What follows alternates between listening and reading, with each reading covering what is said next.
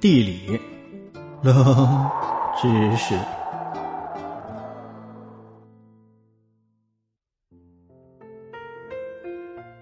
全球最平的桌山，英美两国为此争夺近十年。罗奈马山，在地理学中被叫做桌山，又名方山。它坐落于巴西委内瑞拉、圭亚那三个国家的交界处。是帕卡奈马山脉的最高峰，入选为世界上最平的山。整座山长约一万四千米，宽约五千米，高度在两千八百米左右。它分为两个部分，上方是崖壁，山顶平整如同帽子，又被当地人称为“上帝之屋”。在下方是坡度较缓的基座，布满了树丛。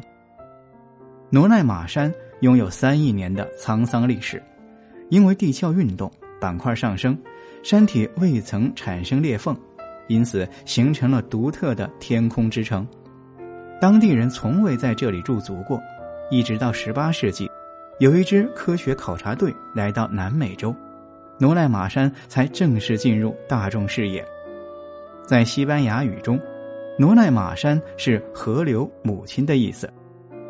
高耸的崖壁挡住了太平洋和大西洋的水汽，海洋湿润气流在这里碰撞，形成雨雾，也造就了罗奈马山丰富的水系资源。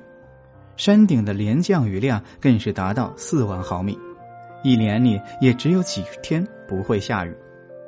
但是，平坦的山顶无法储存如此丰富的水资源，就造成了罗奈马山的瀑布群。其数量之多，倾斜高度巨大，其中啊，有一条安赫尔瀑布是世界上落差最大的瀑布，落差高度将近一千米，又名天使瀑布。瀑布给下方的树木带去水源，下方的树木充满生机与活力。这里也是当地多条河流的发源地，让这里生物圈异常稳定。山上生活的动物百分之八十是罕见的生物，在世界其他地方都已经绝迹，只有这里才有。特别是一些史前的生物遗址。科学家们还在山顶上发现了大批量的恐龙化石，科研价值非常的高。在一八八四年，一位英国探险家首次登上罗奈马山。其后又发现这里不仅仅有着各种珍稀动植物，还有丰富的自然资源，特别是钻石矿，量多质好。恰好啊，当时的美国也想要这样一片山区。虽然英国和美国离这里都非常的远，但是周围的几个国家却附属他们，于是两大国之间便开始隔空争执近十年。最后才由国际法庭判属归属于圭亚那，而圭亚那当时正是英国的附属国。从二十世纪六十年代开始，这里便是世界探险家的乐园，有无数想要探索史前生物谜团的探险家来这里登山探险，而这也让当地的部落看到商机。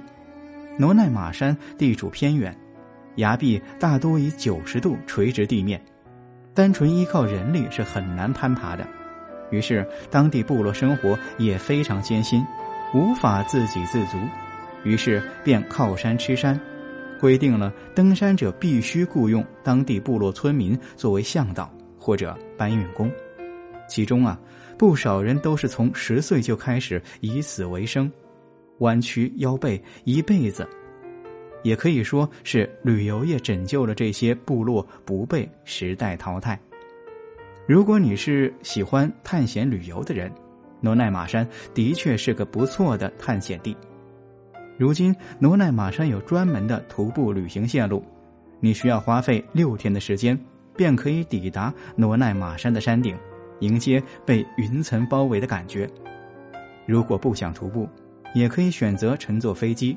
在高空俯瞰神秘的罗奈玛山，直达这个现实生活中失落世界天空之城。